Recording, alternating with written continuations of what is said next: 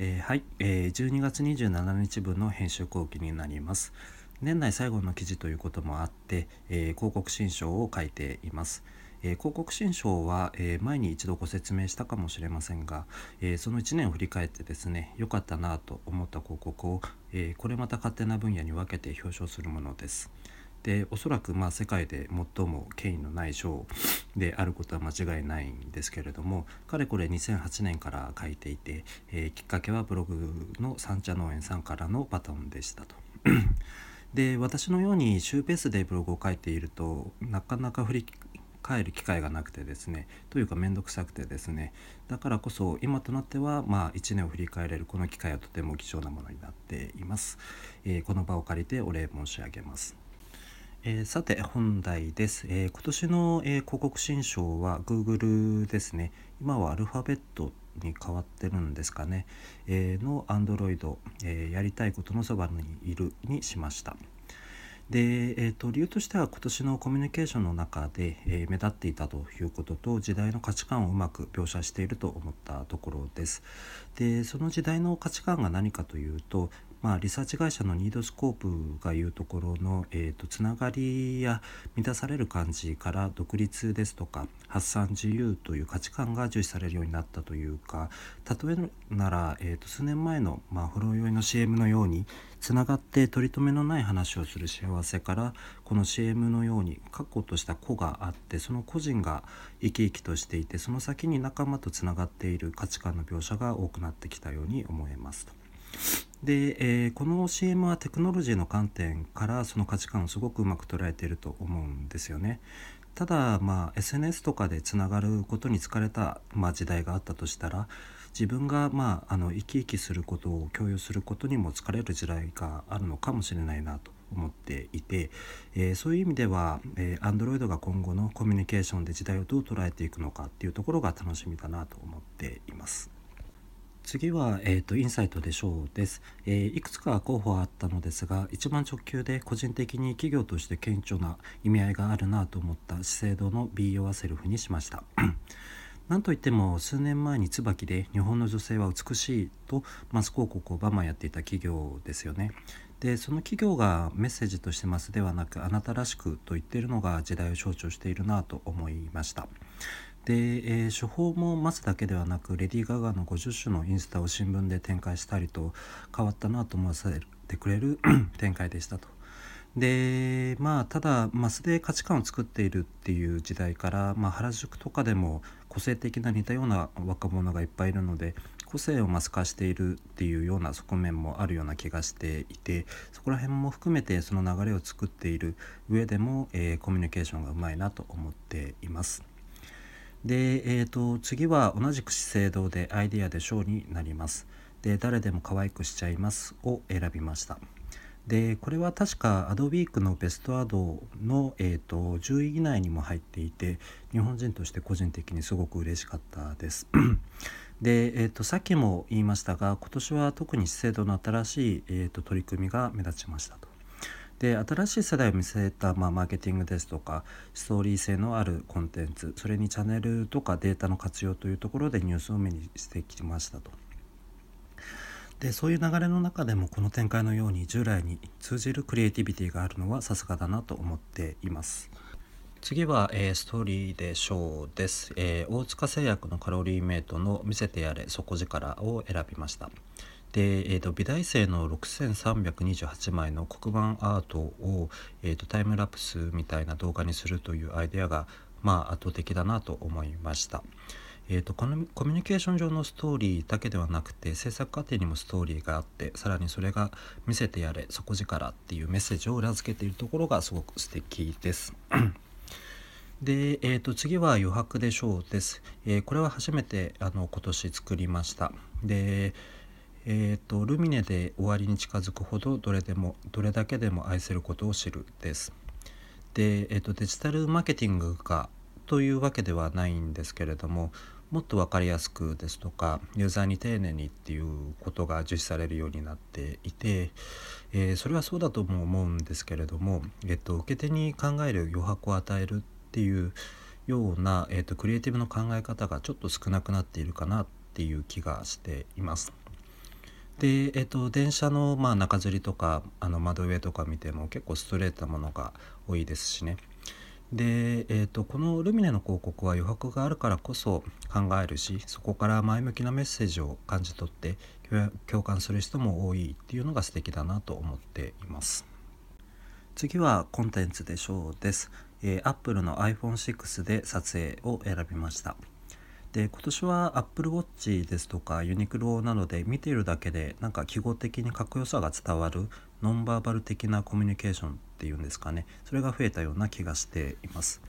でこれってまあグローバルのコンテンツマネジメントの視点でもやりやすいですしこの展開はあの機能訴求になりがちなカテゴリーで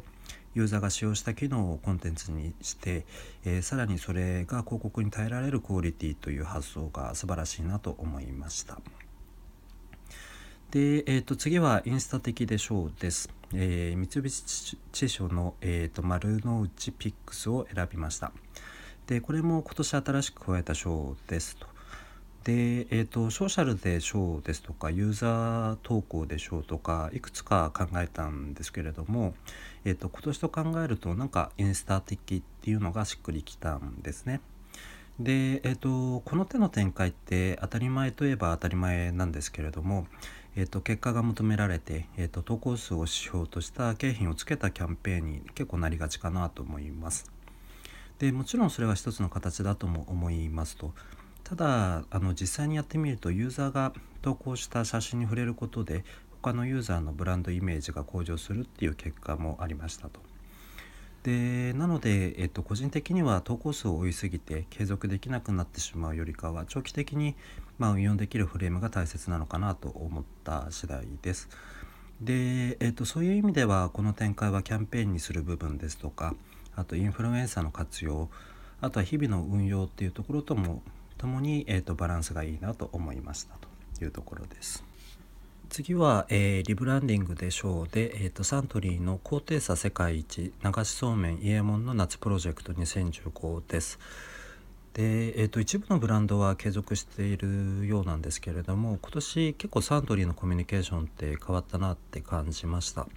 でなんかより機能的というか特別的になったというかかというところですね。で家物の展開はあの機能やあの植物的に一辺倒になるんではなくて、えーと、情緒をうまくバランスよく取り入れてるところがなんかすごく興味深かったです。で、えっと、今年の、まあ、方向転換がどのような結果ですとか判断をもたらすのかが結構楽しみですね。で個人的には今までのストーリーテリング中心のコミュニケーションが好きでしたというところです。で、えっと、次は着眼でしょうです。えー、YKKAP の企業広告「夜は窓でできている」を選びました。でこれはそんなに多くを語る必要がないですね。でなんか視点を変えるだけでこんなに素敵に、えーと、窓の大切さが伝わってくるっていうものです。で、えーと、次は物性でしょうです。でユニクロのエアリズム涼しい空気が1枚の記事になりましたです。で、えーと、ユニクロってなんか一時期はすごいエッチなイメージがあったんですけれどもなんか今となってはコミュニケーションでも世界を代表するなんか安定感が強くなってきている気がしていますと。で、えーと、ヒートテックもそうなんですけれども、まあ、よく考えてみるとたかたかが肌着なんですよね。けれど、まあ、それをまあヒーロー商材にできてかつここまでの世界観にできる技術と予算規模っていうのはユニクロならではなのかなと思っています。次は、えー、ユーティリティでしょうです、えー、数ある IoT 的な展開からあの JINS の、えー、 JINS MEME を選びました。で、えーと、恥ずかしながら、まあ、12月11日のポッドキャストですね、えーと、ミームをメメと読んでいたんですね。まあなんと一文字も合っていない読み方でして大変失礼しました。で、えーと、結構この手のものってサービスが非サービスを広げすぎてしまってよくわからないものになりがちなんですけれどもこのミームの展開は、まあ、自分に気づかせてくれるメガネという軸軸がしっかりしていてテクなのでメカメカしくない世界観の作り込みが心地よいなと思った次第です。で、えーと、続いて、えーと、RM でしょうです、えーと、家庭教師のトライのトライトを選びました。で今年興味深かった手法としては商品と連携した IoT 的なアプリで生活に入り込んでリレーションマーケティングにつなげる手法です。でいくつかあったんですけれどもあの CM の斬新さ、まあ、あの CM を見て、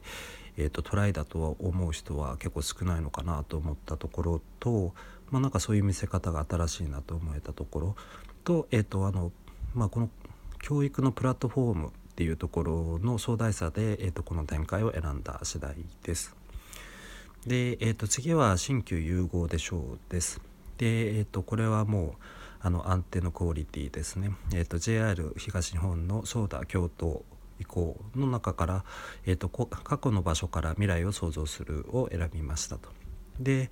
えーと、結構その新しいものの新しいもの市場主義の時ってって新しかったりうまくいってる時はいいんですけれどもそうでなくなるとその立ち戻る場所がなくなってしまったりしますね。でそういう意味ではあのこの広告を個人として捉えたとしても自分ですとか自分を取り巻く今と過去を見据えないと未来なんて見えてこないんだろうなと思わせてくれたものです。さらにまあなんか歴史のある京都だけに日本も語れますしとても説得力があるなと思ったところです。えっと、次は、えー、心地よいでしょうです。いいちこの何もない一日をもらったを選びました。で、これは実はインサイトでしょうで選ぼうとも選ぼうかなとも思ったんですけれども、なんかこっちにしましたと。で、多分一日っていうのがいいんでしょうね。長すぎても不安になってしまいますし。で、えっと、次は気づ気づきでしょうです。で、こちらも、えっと、余白でしょうに続いて、えっと、ルミネです。で恋は奇跡愛は意志っていうのを選びましたである意味インサイトだと思うんですけれども私なんかがまあリサーチとかをして導き導き出すインサイトってままあなんかそうだよねっていう共感レベルのものになってしまうんですね。でなんかインサイトを導き出す方法として、まあ、なぜっていう問いを繰り返してですねで最終的になぜならそれをなぜならそれが幸せだからっていうポイントまで掘り下げる方法があるのででなんか間違っちゃいないとは思うんですけれどもなんかこのルミネの広告にはなるほどとなんか気づいていないインサイトを照らし出してくれる気づきがありますと。でなんかこういうインサイトが導き出せればいいなと思いつつ選びましたというところです。えー、次は前向きでしょうです。えー、IKEA で、えー、自分らしさを作ろう新生活を選びました。で最初の方に、えー、言っていたんですが、えーと、今年は自分らしさコミュニケーションがあっちゃこっちゃであったなと思いますと。で、えーと、この展開はそれを、まあ、あの自分らしさと言い放つのではなくて、えーと、まず好きなものを一つ選んでそこから自分らしさが集まってくるっていう具体的なソリューションがの提示がいいなと思いました。多分なんか今年の、えーと、クリエイティブブリーフで一番多かったプロポジションは自分らしさみたいなことだったんじゃないかなというふうに思います。で、えー、と次は、えーと、デジタルアクティベーションでしょうです、えーとクロックスの空中ストアを選びました。で、えー、と45年前が一番ピークだったんですかね、えー、とバズとかイベントにテクノロジーを結びつける試みが結構多かったんですがここ数年は少なくなったような気がしています。でまあバズってなんか狙って得られるものでもないですしバズでもまあそれが意図する方あの方向に波及す波及するのかって言われるとなかなか難しいですしね。でまあなんか個人的には一番、まあ、携わっていて楽しい仕事の類なんですけれども。でえっ、ー、とそんな中ですねこの展開はドローンというテクノロジーの使い方ですとか話題の作り方がうまいなと思いで、えー、と選ばせていただきました。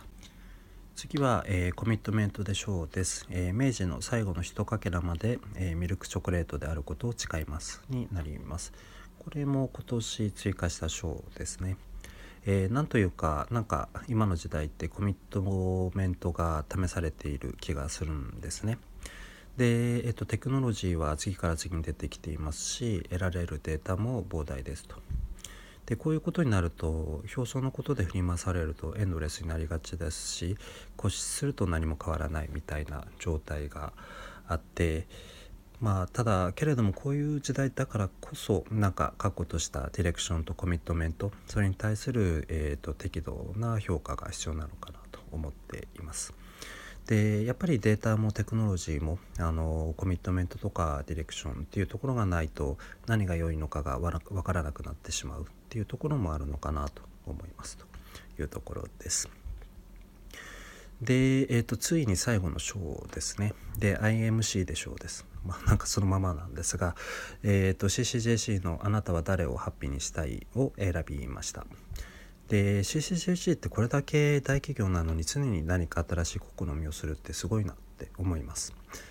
でそれはタレントをなんか今年とかぐらいまあ去年ぐらいからタレントっていうのを減らしたりだとか、まあ、デジタルと融合したりとか世界のベストケースを試してみたりといったところです。で、えーと、この展開もデジタルで結構凝った展開をしているのにもかかわらずなんか CM はそこからあのそのテクノロジーから得られる情緒的ベネフィットに振り切っているっていうバランス感がさすがだなと思いました。はい、えーとまあ、今回これをまとめてみてですね。で選んでいる時はこんなことを考えながらあのそれぞれの書を選んでいたんですけれどもいざなんかポッドキャストで、えーと、実際に原稿にしていくと予想外に大変な作業だったんですね。途中で何回も心がポキッと折れそうになりました。でブログでは無理やり冒頭でまとめ的なことを書いているんですが、えーと、個人的には一つ一つが顕著ですし、まあ、違った思想をくれたかなというふうに思っています。で、えーと、一つ言えることがあるとしたらやっぱりその冒頭の方にも書いていたんですがコミュニケーションの境界線が曖昧になっているきているっていうことですかね。で具体的に言うとなんか広告会社のプランナーですとかクリエイティブ分析営業といった役割っていうのが、まあ、曖昧になってきたりとかクリエイティブの中では、まあ、それぞれそのテレビとかプリントとかデジタルとか、まあ、ラジオとかが、まあ、それぞれクリエイティブがいたっていうところの住み分けっていうのも、まあ、なんか曖昧になってきているような気がしています。で多分一時期はウェブがまあ広告を変えるとか言われていて今は当たり前に結構馴染んでいるようにですねデジタルマーケティングとかいうのもまあなんかマーケティングの中に当たり前のように吸収されていくのかななんて思ったりもしています。ただちょっと今はそのクリエイティブっていうのが見えにくく個人的には結構イライラするところでもあるんですけれどもまあ、来年も引き続きクリエイティブの力を信じていきたいなと思っている次第です。えー、最後に今年もこのブログをご覧いただいて本当にありがとうございました。良いお年をお迎えください。